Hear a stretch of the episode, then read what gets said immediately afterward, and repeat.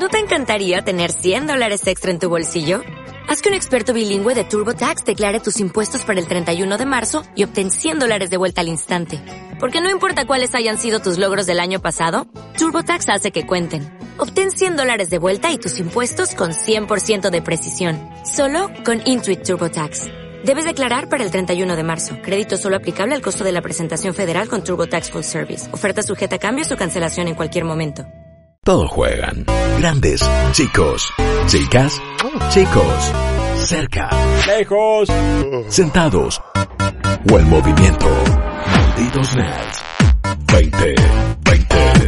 Todos juegan. Podrán recordar que la semana pasada hablamos de cómo empezaba a surgir en las redes y en las comunidades de, de leakers, la gente que se dedica a liquear, a filtrar información y demás, eh, data sobre lo que sería Resident Evil 8, la nueva entrada en la saga canónica del juego de Capcom los juegos de Capcom. Estábamos charlando de cómo toda esta información venía de un leaker muy, muy confiable que había acertado todo a la hora de hablar de Resident Evil 7. También había tirado data de Resident Evil 2 Remake y Resident Evil 3. Es una personalidad confiable dentro del mundillo de la gente que disfruta anticiparse a los lanzamientos y demás. Y que el tipo se había guardado una carta bajo la manga, ya que hoy estamos con las eh, eh, analogías de naipes. Había dicho eh, cuando se lance Resident Evil 3 Remake, juego que ya se lanzó, y pueden ir a buscar el análisis a malditosnerds.com y el video análisis a nuestro canal de YouTube, eh, voy a soltar más información. Y esa información llegó, Guillo. Esa Epa. información Vamos. hoy la tenemos y me resultó súper interesante, no solo por el potencial, sino porque de repente dije, para, yo esto lo conozco, yo sé de qué está hablando esta persona. ¿Qué sucedió? Llegó un mail de un leaker Llegó un mail. con información. Llegó una postal. Exactamente. Claro, tengo esta carta. Rocío Guirao Díaz. Llegó un mail de un eh, filtrador Sí. con data de Resident Evil 8 Mm. y esa data justamente se correspondía mucho con el de la del leaker de la semana pasada, este muchacho llamado Dusk, ¿recordás? Apa, sí, Exacto. Bueno, estaban muy eh, en consonancia y se habla de que el próximo Resident Evil, Resident Evil 8, llevaría por nombre Resident Evil Village, eh, Uh, como la, la, la, la bicha, y justamente Sí. haciendo un jueguito ya más iconográfico con eh, la B larga, la B corta, perdón, Mariano, la B corta, la I y la doble L de Village con el número romano 8, ¿no? Exactamente, B, sí. palito, palito, palito. Que eso puede ser un- una fruta en palito directamente, pero bueno, algo ahí. Suelen jugar con los Sí. números eh, Resident Evil. ¿Qué pasaría en este supuesto eh, Resident Evil Village? Bueno, sería un juego en primera persona, como ya se venía comentando la cosa. El protagonista volvería a ser el protagonista del eh, Resident Evil 7, además de Chris Redfield sumándose a esta aventura. Y todo sucedería en una villa europea, en una villa de las montañas europeas, donde nuestro protagonista estaría siendo cazado por una bruja, un personaje que simplemente es nombrado como The Witch directamente la Jabru, eh, en español, la que nos haría experimentar continuas alucinaciones, donde el jugador nunca terminaría de entender qué es cierto y qué no. Es decir, en qué momento nos estaríamos efectivamente enfrentando a enemigos y qué de todo esto sería parte de nuestra activa o infectada imaginación. Entonces, de buenas a primeras digo, ok, primero, compro. Me Sí. gusta, me, me llama la atención. Después, mientras que el final de Resident Evil 7 se vuelve medio como un juego más tradicional de acción en primera persona, eh, yo quería volver a ese formato, me gustaba Sí, la idea, sí. así que me deja tranquilo, el protagonista me había gustado también, entonces eh, sigo estando contento y de repente todo esto de el enemigo es una bruja. No, quizás no es tradicionalmente una bruja, pero que se refieran a ella como The Witch, la bruja, y que tenga todas estas cosas de alucinaciones, de repente abandona un poco el escenario de zombies y experimentos Claro. genéticos y demás, y digo, ah, ok, quizás por acá venía la mano de que podía llegar a molestar a los fanáticos más tradicionales de la saga. Sí, que igual Directamente. Resident Evil 7 yo entiendo que seguía teniendo criaturas medio zombescas, pero Sí. eh, ya eran otra cosa. Esas, esas cosas Exacto. viscosas amorfas, eh, todas eh, que eran como ese líquido, ese líquido negro medio Venom eh, que, Sí. que, que tenías que matar. Ya eso era, era distinto, pero a la vez tenía el mismo vaivén, algo de la jugabilidad se compartía y bla. Y después cuando te perseguían algunos de los integrantes de la familia era o medio a la amnesia Soma, pero también había un poquito de Nemesis, un poquito de Correcto. Tyrant, un poquito de Mr. X. Eh, yo creo que esto sí se aleja, pero ya en, en, en este, en esta instancia podés esperar cualquier cosa de Resident Evil, sobre todo habiendo jugado el 7, sobre todo también habiendo jugado, eh, ni hablar lo que son las últimas secuencias de, de Resident Evil 7, Sí. cuando interpretamos también a otro personaje, no es, no es Chris, eh, que estamos acá viendo el DLC este que se llama Not Hero, Eh, yo no lo jugué en su momento, mm, voy a ver si lo juego o si, eh, aunque sea, lo veo de última como para entender más más cómo se va a meter en la historia, ¿no? También Claro. hay algunas como está la idea de que Ethan pueda tener a Chris como su mentor eh, y como alguien a quien aspirar y alguien a quien eh, del, del cual aprender. Porque ya salió hace bastante Resident Evil 7, tampoco voy a estar spoileando tanto. Si digo que bueno, hay una conexión entre esos dos personajes, parecían conocerse de alguna manera, parecían la- haber laburado juntos, laburar juntos. eh, ustedes interpretenlo como quieran, de última. Eh, y si están tan interesados en la a tu historia. criterio. Sí, si están tan interesados en la historia, ya lo, habrá, lo, lo tendrían que haber jugado, o lo van a jugar ahora, o lo, lo habrán visto, aunque sea. Eh, Vale la pena. Sí, sí, no, recontra vale la pena, pero me parece que eh, es, es como intrigante a ver a, a dónde va a ir esto que termina siendo un reboot eh, más que nunca de la saga, me parece. Estoy pensando Sí, también en, en la Witch después de Mr. X y después de Nemesis. Eh, ¿Qué puede representar? ¿Va a ser una presencia constante? ¿Va a ser una presencia cada tanto? Eh, ¿Qué onda? Lo único que se dice específicamente, no tengo una respuesta clara para lo que vos preguntás, pero lo único que se dice es que, como pasaba con ciertos personajes de Resident Evil 7, nosotros vamos a poder atacarla, o sea, vamos a poder defendernos de Claro. su presencia, sea real o no, una vez más, eh, por el tema de las alucinaciones, y que si le efectuamos demasiado daño, bueno, como que se escaparía, justamente para... Claro. Porque el enfrentamiento final será el final del juego, Sí. eh, o algo por el estilo. Pero no se habló en particular. No se habla nada de los hombres lobo, cosa que yo no suelto porque como pasa en las montañas y a la noche y mucho, muchos árboles y todo, todavía puede pasar. Que haya como enemigos, cuando- sí, pero tampoco es que vamos a tener una recreación de, de la escena de la carpa No. de Twilight, donde cuando, cuando ella duerme con los dos y el que le Claro. tenía que hacer calorcito era el lobo y le escupía el asado al otro Gil, ¿no? Pero bueno, está bien. Horrible, horrible. Cero códigos. Cero, códigos. Cero. Pero viste que yo te decía al Sí. principio, cuando hablábamos de esta información filtrada, que esto me hacía acordar Algo, algo. claro. Vos me lo Bueno, dijiste. y me puse a investigar un poco, porque esta era información que yo sabía, pero no la recordaba. Yo digo, esto en algún momento lo leí, es acerca de la historia de la saga Resident Evil. Y esta idea que se plantea en esta filtración, una de dos.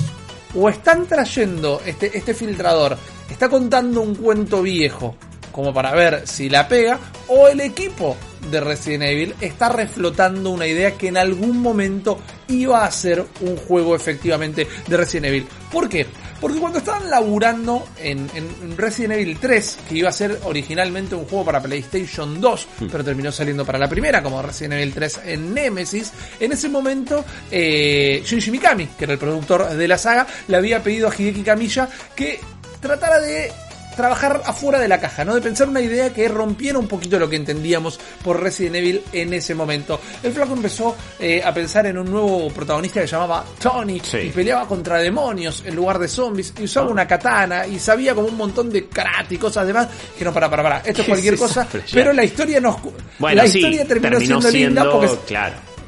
Cuéntame, Devil. May Cry. Sí, es. Exactamente. No, por favor, súmese. Cántela si la sabe. Eh, terminó siendo Devil May Cry. Pero ¿qué pasa? La idea de romper eh, los parámetros conocidos de Resident Evil se mantuvo. Querían Claro. hacer un juego diferente. Entonces, lo que sucedió ahí es que Shinji Mikami, una vez más, le pide al diseñador, y déjenme leer los nombres por favor en japonés porque son complicados, favor, le pide a. Hiroshi Shibata, le pide a Hiroshi Shibata eh, que encare, era un diseñador, él que no había trabajado en la saga, en todos los juegos todavía, que encare un nuevo Resident Evil, lo que sería Resident Evil 4, ahora sí, con Yasuhisa, Yasuhisa, perdón, eh, son difíciles. Kawamura, No, vamos a decirle Kawamura, que me, me cuesta mucho menos pronunciarlo. Kawamura, el guionista de Resident Evil 3, dice, bueno, ustedes sí pónganse a pensar en un juego completamente diferente. Entonces ahí iban Shabata y Kawamura a laburar una nueva historia y empiezan con un, un pensamiento que tenía Kawamura, que él eh, también había querido romper todos los cánones de Resident Evil. Cuando lo contratan, él era muy fanático de las películas de artes marciales y quería que Resident Evil 3 Nemesis, o lo que fue antes de que tuviéramos el juego, sea una historia de un yakuza que se ve atrapado en un apocalipsis zombie No, y tenga que utilizar bueno, man. sus conexiones de la mano. Yo te lo jugaría Obvio. realmente, pero en su momento Capcom le dijeron, no, papu, no, no tiene nada que ver esto con, con lo que es la saga Claro. Resident Evil, que entiendo, entiendo que hayan querido cuidar el producto, pero te lo reveía. Sí. Pero nada, el flaco dice, yo quiero hacer algo distinto, yo quiero hacer un Resident Evil distinto, y mi problema con Resident Evil, dice el tipo que escribió el 3, es que toda la base del horror de Resident Evil está anclada en la ciencia ficción y en las ciencias forenses. Claro. Y si la gente no viene de un trasfondo de ciencia ficción o no entiende muy bien las ciencias eh, forenses, medio que se le escapa. Es como, sí, bueno, monstruos, porque laboratorio y científico loco y monstruos, y ya fue. Él quería un terror mucho más primordial, un terror que sea más común a todo el imaginario colectivo. Porque primero pensaba que podía llegar a traer más gente a la, a la saga, que era un pedido directamente, pedido que lo cumplieron transformando Resident Evil 4 después en un juego más de acción, Claro. que trajo a gente que no les gustaban los controles tanque de los juegos anteriores y mantuvo un montón de core para los fanáticos. Él pensaba que un terror más primordial, más... eh, más Ah, más visceral, más De crudo horror. también. Visceral era la palabra que Sí. buscaba y no me salía. Muchas gracias. Iba a traer un público mayor. Y además, de la verdad, enfrente estaba Silent Hill en este entonces Claro. ya. Que la estaba rompiendo. Más y psicológico. Kawamura dijo. Claro, Kawamura dijo, yo quiero hacer Silent Hill, básicamente. Si les tenemos que ganar la pulseada, tenemos que jugarle algo similar. Entonces, ahí es donde llegaron, Guillo, y tenemos imágenes, porque esto se presentó en E E3 2003. eh, un concepto de Resident Evil donde Leon, como protagonista, era infectado con un virus misterioso, un virus loco, vamos a decirlo, y estaba explorando una mansión, como había sido en el primer Resident Evil, donde él iba teniendo alucinaciones todo el tiempo Mm. y no sabía qué era real y qué no lo era. Mm. E inclusive el enemigo del juego, el, el Némesis, vamos a decirle de alguna manera, el Mr. X, era un personaje que en su momento era conocido como Hookman, el hombre Sí. del gancho, nunca tuvo un nombre real, que lo perseguía por la casa y bueno, teníamos que escaparnos de él y combatirlo. El tema es que combatirlo no era fácil porque no sabíamos cuándo era una alucinación y cuándo no. Estas imágenes que están viendo que se ven viejitas, porque una vez más es una demo técnica del 2003, fue un proceso, un estadio bastante avanzado del juego, pero de repente se empezaron a enfrentar con un problema importante. ¿Cuál era? Que para hacer esto de, del mundo de las alucinaciones, tenían que renderear los escenarios y todos los objetos en los mismos dos veces. Y eso era eh, Ah. un montón de laburo y les había duplicado el presupuesto de producción Mirá. directamente. Y además no sabían si la RAM de eh, la Nintendo GameCube, porque recordemos que originalmente Resident Evil 4 iba a ser un exclusivo, Exclusivo, sí. de la Nintendo GameCube, eh, no sabían si iba a poder correr el juego Claro. directamente. Entonces, no daban abasto con el laburo, no sabían si iba a poder correr, ya habían duplicado el presupuesto de producción y entonces vino Shinji Mikami y dijo, muchachos, me voy a hacer cargo yo del juego, un besito para Kawamura, un besito para Yabata, pero me voy a hacer cargo yo del juego porque estamos perdiendo guita directamente. Y ahí después obtuvimos lo que conocemos como el Resident Evil eh, 4, que Sí. todos jugamos, que todos amamos. Mal no le fue. O No. sea, Mikami en ese momento tomó, podríamos decir, la, la decisión correcta. Sí, sí, de- Directamente. de- decisión correcta, obviamente, pero me parece que eh, una, una decisión sobre todo jodida en ese momento y que pudo haber sido medio lapidar. Imagínate si Resident Evil 4 no era lo, lo que terminó siendo. Claro, ¿Qué pasaba claro. con la saga? Porque Code Verónica ah, pasó desapercibido. O sea, Sí. no digo que esté mal o no, pero es uno de los más de culto. De hecho, cada tanto algunos se, olvida de su existencia. Eh, va- vamos Claro. a ser sinceros. Eh, y acá me parece que con el 4 es lo que le permite seguir extendiendo la saga, más allá después del 5 o del 6. Digo, eh, es, es un juego sumamente icónico, sumamente importante también para los juegos de acción en tercera persona. Entonces, como bueno, tomar la decisión correcta. Veo algunas cosas que, que- que me gustan acá. Me, también me, me- me interesaba este híbrido de la cámara tradicional con después apuntar medio over Sí. the shoulder. Exacto, bueno, muchas ideas pasaron al juego Claro, final. sí, obvio. Me había olvidado de tirar un dato técnico, Guillo, A ver. eh, ya que estás hablando de las cosas que te gustan. Se había complicado mucho el desarrollo también, porque como querían que el juego fuese impredecible, era parte del horror que estaban buscando, Sí. el juego se manejaba con un sistema de checkpoints escondidos. Hmm. Vos no sabías específicamente cuándo te grababa el juego. Ah, y cuando leche. llegabas a estos checkpoints escondidos, mal, mal, leche, mal. Mal. Cuando llegabas a estos checkpoints escondidos, se te disparaba una alucinación Ah. que dependía de lo que hubieras hecho hasta el momento para llegar ahí. Entonces quizás a vos Uh. no se te disparaba ni la misma alucinación ni en el mismo lugar que a mí. Lo que lo hace un concepto también, una vez más, súper interesante. El mismo eh, Kawamura, cuando lo desligan un poco del proyecto, dice, me hubiera encantado tener el conocimiento y los huevos para poder ir adelante con esta idea. Y cuando vemos todo este liqueo actual, yo digo, bueno, llegó el momento que la tecnología está a la altura tal Claro, vez. sí. Y como la idea era buena, me parece que lo que están haciendo es reflotar lo que originalmente habían pensado para el Resident Evil 4. Un par de datos, si me permitís meter, porque son Por muy divertidos. Eh, yo recién les contaba que esto iba a ser un juego eh, exclusivo de Nintendo GameCube. Sí. Y muchos van a decir, pero pará, yo lo jugué en Play 2. Yo, efectivamente, lo jugué en Play 2. Y ahí hay una anécdota muy divertida, que es que, eh, que, eh, Ka- Mikami, perdón, Shinji Mikami, Sí. había dicho eh, que no iba a salir jamás en otra consola. Inclusive Microsoft había viajado a Japón para tratar de convencerlos de que sea un exclusivo de la primera Xbox y no tuvieron manera de convencerlos. Eh, pero Mikami dijo, este juego jamás va a salir en otra consola que no sea la Nintendo GameCube. Si un día sale en otra consola que no sea la Nintendo GameCube, yo entrego mi cabeza. Efectivamente el juego terminó saliendo en, en amigo. consolas. Exacto. No le cortaron la cabeza a Mikami, pero en God Hand, un juego que tal vez conozcan Me o hayan encanta, jugado, juegazo. bueno, hay un perro, hay un perro que se llama Mikami's Mikami, Head, Mikami. Justamente porque eh, se tuvo que comer sus palabras. Esa anécdota siempre me causa mucha gracia. Nada, eh, yo acá en esta historia eh, estoy viendo que tal vez si los liqueos son ciertos, Resident Evil 8 puede llegar a ser esta idea retomada. Ojalá porque me gusta, me gusta la- el, el- el concepto de dos mundos distintos, ¿no? Hay, hay varios juegos de, de terror y de horror que, que lo han usado, esta cosa de, uy, de repente entro en modo alucinación y no sé qué es verdad, Claro. no sé qué, qué, qué no. Me parece que, que si vas por ese lado no va a ofender a nadie. Esta cosa de si hay Es zombies verdad. o no, ya a esta altura, ofenderte por eso en Resident Evil, cuando tuvimos los ganados en, en Resident Evil 4, cuando tuvimos un montón de cosas raras, eh, ya me parece que no da. Creo que sí, con el 2 y el 3 remake tuvimos esa cosa más tradicional. Eh, Sí. Pero bueno, me, me alegra que vuelva a la tercera persona. eh, veremos cuánto de acción es. Veremos cómo evoluciona el, el personaje de Ethan, que también me parece que es un personaje que, que fue como poco explotado y su color empieza a aflorar más eh, cerca Total. del final del juego todavía. Sí. eh, cuando ves su relación con otros personajes, cosas que de nuevo no voy a spoilear, pero que me interesan. Me, me- me había gustado mucho a nivel narrativo y, y quiero ver qué onda. Quiero quiero ver qué puede mostrar. Quiero ver también qué papel juega Chris. Quiero ver qué otros personajes clásicos de Resident Evil aparecen. Hay una reinvención de Leon, hay una reinvención de Shield, hay una reinvención de. Claire. Eh, ¿Qué es la familia Redfield en esto?